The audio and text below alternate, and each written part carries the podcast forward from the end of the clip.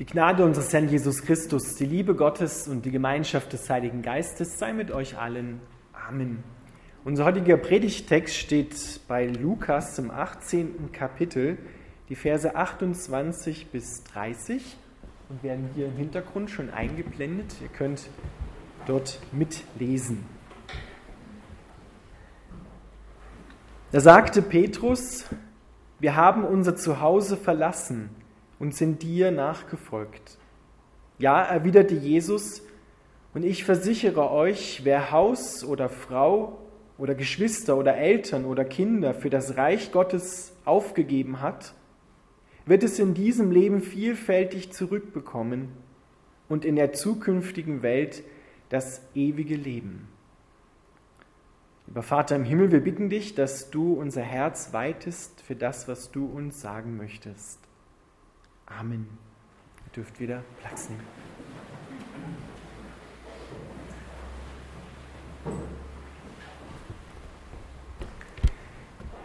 Liebe Gemeinde, um unseren Predigtext richtig einzuordnen und zu verstehen, müssen wir wissen, was vorher gesprochen worden ist.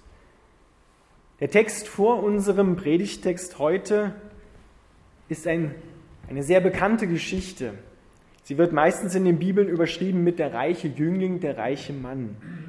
Da kommt ein junger Mann zu Jesus und fragt, Jesus, ich habe von Kind auf alle Gebote gehalten, wie bekomme ich jetzt nun das ewige Leben? Und Jesus antwortet ihm und schaut dabei in sein Herz, Gott kann sowas, und sagt, Verkauf alles, was du hast. Und der junge Mann, der wird darüber ganz traurig und geht weg. Er kann es nicht. Sein Herz, macht Jesus ihm deutlich, hängt an dem, was er hat. An seinem Geld, an seinem Reichtum.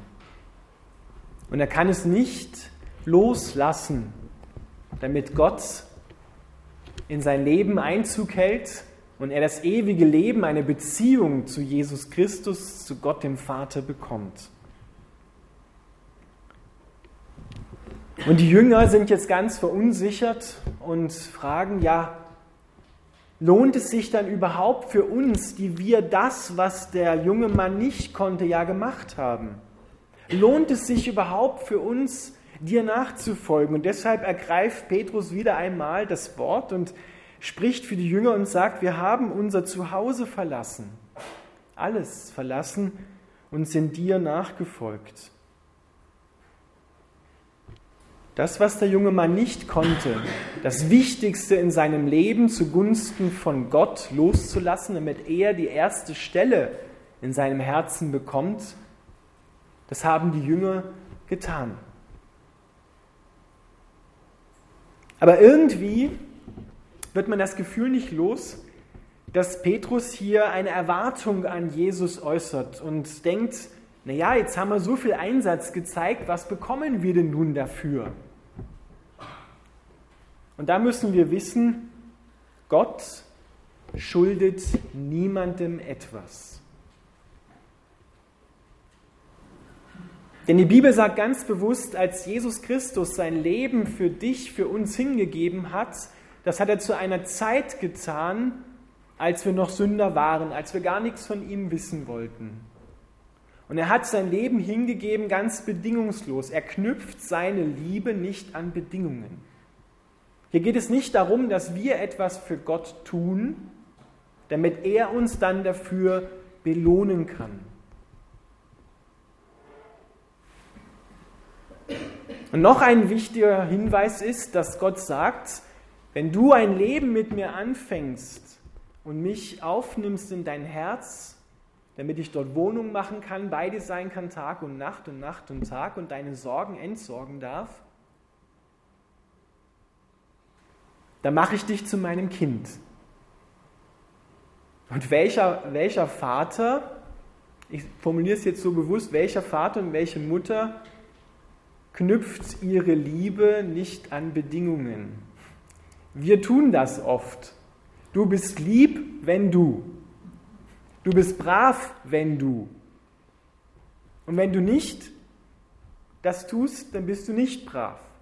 Da haben wir so Verhaltensregeln aufgestellt und dann geben wir Liebe, wenn das Tun dementsprechend gefällt. Bei Gott ist das anders. Gott liebt dich. Punkt. Gott liebt dich. Er wünscht sich, dass du auf seine Liebe antwortest. Eigentlich hätte Jesus sagen können, sagt mal, habe ich jemals meine Liebe an Bedingungen geknüpft, dass ich euer Tun belohne, nur weil ihr etwas Gutes getan habt, ihr dann dafür sozusagen Leistung gegen Leistung bekommt? Hätte er sagen können. Aber er stellt den Jüngern vor Augen, ihr bekommt sogar noch als Ermutigung obendrauf für die Liebe, die ihr anderen Menschen gezeigt habt durch meine Liebe, bekommt ihr als Ermutigung es vielfach wieder, was ihr im Leben aufgegeben bzw. genau übersetzt verlassen habt. Er sagt hier wohlgemerkt nicht, kümmere dich nicht mehr um deine Ehepartner, kümmere dich nicht mehr um dein Erbe, kümmere dich nicht mehr um deine Kinder, sondern er sagt, wer es verlassen hat. Und das bedeutet, wer es hinten angestellt hat. Bei dem reichen jungen Mann war ja die Frage, was steht denn an erster Stelle in deinem Leben? Wir kommen ziemlich schnell drauf, wenn wir uns einmal Zeit nehmen und überlegen, was steht bei uns an erster Stelle in unserem Leben. Das sind meistens die Dinge, mit denen wir viel Zeit verbringen, wo wir bereit sind, viel Geld einzusetzen. So in diese Richtung gefragt dann kommen wir drauf, was uns im Leben wirklich wichtig ist. Und dann die zweite Frage ist, ist das auch Gott? Weil in unserem Evangelium heute steht, wenn wir uns Sorgen machen, dann stehen die Sorgen an erster Stelle, Nacht und Tag und Tag und Nacht. Aber Jesus öffnet uns die Augen und sagt, wenn ihr das Reich Gottes, das, was Gottes Anliegen sind, an die erste Stelle setzt, dann sorgt er sich um euch, dann sorgt er für eure Sorgen, er entsorgt sie und gibt euch neue Kraft und neue Freude. Die erste Stelle ist wichtig. Gott möchte, er wünscht sich das, in deinem Leben an erster Stelle stehen. Und er kümmert sich dann in der weiteren Folge um alles, was dann kommt. Dein Ehepartner, deine Ehe, dich selbst, die Mitmenschen, deine Familie, Kinder, alles, was da noch kommt. Weil wir sind nicht dazu gemacht worden, dass wir uns Sorgen machen. Das merken wir ziemlich schnell. Sorgen rauben dir die Freude, Sorgen machen dein Leben eng, dein Herz wird nicht weit, sondern es wird eng, du wirst darüber bitter, du wirst darüber traurig und das äußert sich dann natürlich auch in deinem Wohlbefinden, seelisch und körperlich und in, der, in den Beziehungen zu deinen Mitmenschen.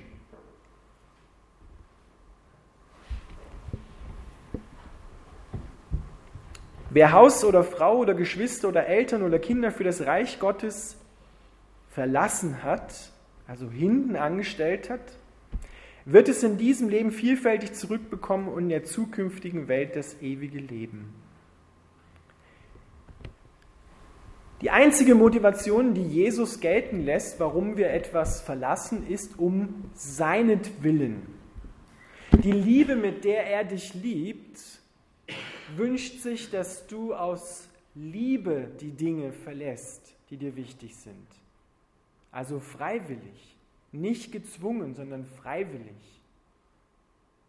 Wenn wir die Kirchengeschichte anschauen, dann hat es immer wieder bis in unsere heutigen Tage, bis in unsere nähere Umwelt hinein Menschen gegeben, die wirklich ihr Zuhause, ihre Familie verlassen haben, die bis in entlegenste Erdteile gegangen sind unter widrigen Bedingungen, um dort aus Liebe zu Jesus Christus das Evangelium, die frohe Botschaft an ihre Mitmenschen weiterzugeben in Tat und Wort und in Wort und Tat. Und viele von denen haben das, was hier drinne steht, vielfältig zurückbekommen, vielleicht so ganz praktisch und plastisch nicht erlebt. Aber sie waren motiviert von dem, was Jesus Christus ihnen verheißen hat. Ich bin mit dir alle Tage. Ich bin mit dir in deinem Alltag. Ich sorge für dich. Und wenn er für uns sorgt, dann heißt das, wir bekommen all das, was wir brauchen. Essen, Trinken, Kleidung, ein Dach über dem Kopf, ein gutes Auskommen. Und er wünscht sich von uns, dass wir darüber dankbar werden. Denn Dankbarkeit macht dein Herz weit. Sorgen machen sie eng, aber Dankbarkeit machen sie weit. Und um neue Dankbarkeit zu lernen, müssen wir auf Jesus Christus schauen, auf das Kreuz schauen, was er dafür dich eingesetzt hat. Er hat sein Leben für dich, den Himmel, seinen Vater, alles, was ihm wichtig war, hat er verlassen und ist hierher gekommen, um dir zu dienen, um dich zu lieben. Und er ist sogar so weit gegangen, dass er sein Leben für dich eingesetzt hat. Was gibt es noch mehr, was ein Mensch für einen anderen tun kann? Und wenn wir uns dessen bewusst werden, dass er uns so sehr liebt, dann können wir auch uns lieben lassen und diese Liebe, die wir dann im Herzen tragen, an andere Menschen weitergeben. Und wir bekommen obendrein noch all die Segnungen, die er hier drin verheißen hat. Und das ewige Leben in der zukünftigen Welt, die er verheißen hat. Eine Welt ohne Tod, ohne Leid, ohne Schmerz, wo wir ewig leben werden in der Beziehung zu Gott. Da gibt es dann kein Ende mehr. Da müssen wir nie mehr auf Wiedersehen sagen. Da wird nie jemand wieder krank. Und daran merken wir jetzt schon, dass dieses Wort, kleine Wörtchen vielfach wiederbekommen wirklich stimmt. Wir bekommen es vielfach wieder was wir eingesetzt haben. Also der Aufwand oder der Einsatz, den wir bringen, in dem Sinne mal formuliert bringen, der ist gering gegenüber dem, was Jesus dir schon geschenkt hat. Vorschießendes Geschenk, vorschießende Gnade und Barmherzigkeit, dass er dich frei macht. Und er ist noch mit dir unterwegs und führt dich sicher zum Ziel. Deshalb sagt er hier den Jüngern, Schaut mal, was in eurem Leben an erster Stelle steht. Und kommt vor allem von der Schiene herunter, dass ihr etwas leisten müsst, damit ihr dann belohnt werdet. So funktioniert unsere Welt. Wir leisten etwas, dafür werden wir belohnt. Machen wir es gut, werden wir gelobt. Machen wir es schlecht, nicht nach den Vorgaben, wie der andere sich das wünscht, dann werden wir dementsprechend, wie viele Menschen das empfinden, bestraft, ausgemeckert, ja, und dann fühlen wir uns dementsprechend auch klein gemacht. Gott macht niemanden klein. Der macht sich auch keine Illusionen über dich. Du kannst ihn nicht enttäuschen. Manchmal sagen das Menschen zu anderen, du bist eine Enttäuschung. Bei Gott bist du keine Enttäuschung. Gott liebt dich. Das hat er bewiesen. Und das gilt, das steht fest. Und dann schau mal, er lädt dich ein, das ist sogar ein Befehl. Alle eure Sorge werft auf ihn. Es ist kein, kein Wunsch, sondern ein gut gemeinter Befehl. Tut es. Werft die Sorge auf ihn, damit du wieder frei wirst. Und Menschen, die das gemacht haben, ich weiß aus eigener Erfahrung, die haben erfahren, dass er sie entsorgt und an dem Platz, wo die Sorgen vorher waren, denn die füllen oft unser ganzes Leben aus, unser ganzes Herz, unseren ganzen Kopf, kommt dann neue Freude und Platz für das, was Gott dir schenken will. Das ist ein Tausch, den wir da vollziehen. Wir geben ihm das, was schwierig ist, er entsorgt es am Kreuz und wir bekommen aus seinem Auferstehungsleben neue Freude, neue Kraft, neue Liebe, das, was du gerade brauchst in deinem Leben.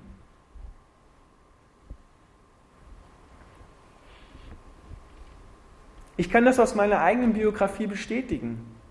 Ich lebe jetzt auch seit 13 Jahren, circa 1000 Kilometer weit weg. Ich habe meinen Heimatort, meine Familie verlassen. Und wir sind Gottes Ruf hierher gefolgt. und wir sind gesegnet.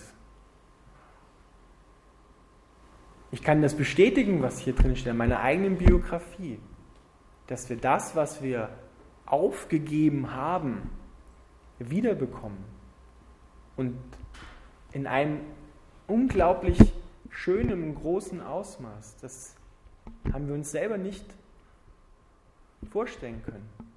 Wir sind gesegnet. Es stimmt. Geh doch deine Biografie mal durch und schau mal, wo Gott dich gesegnet hat.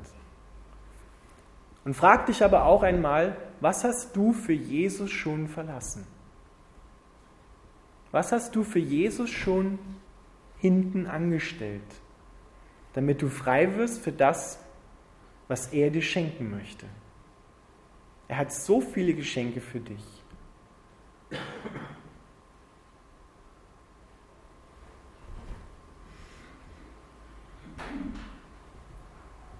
Amen.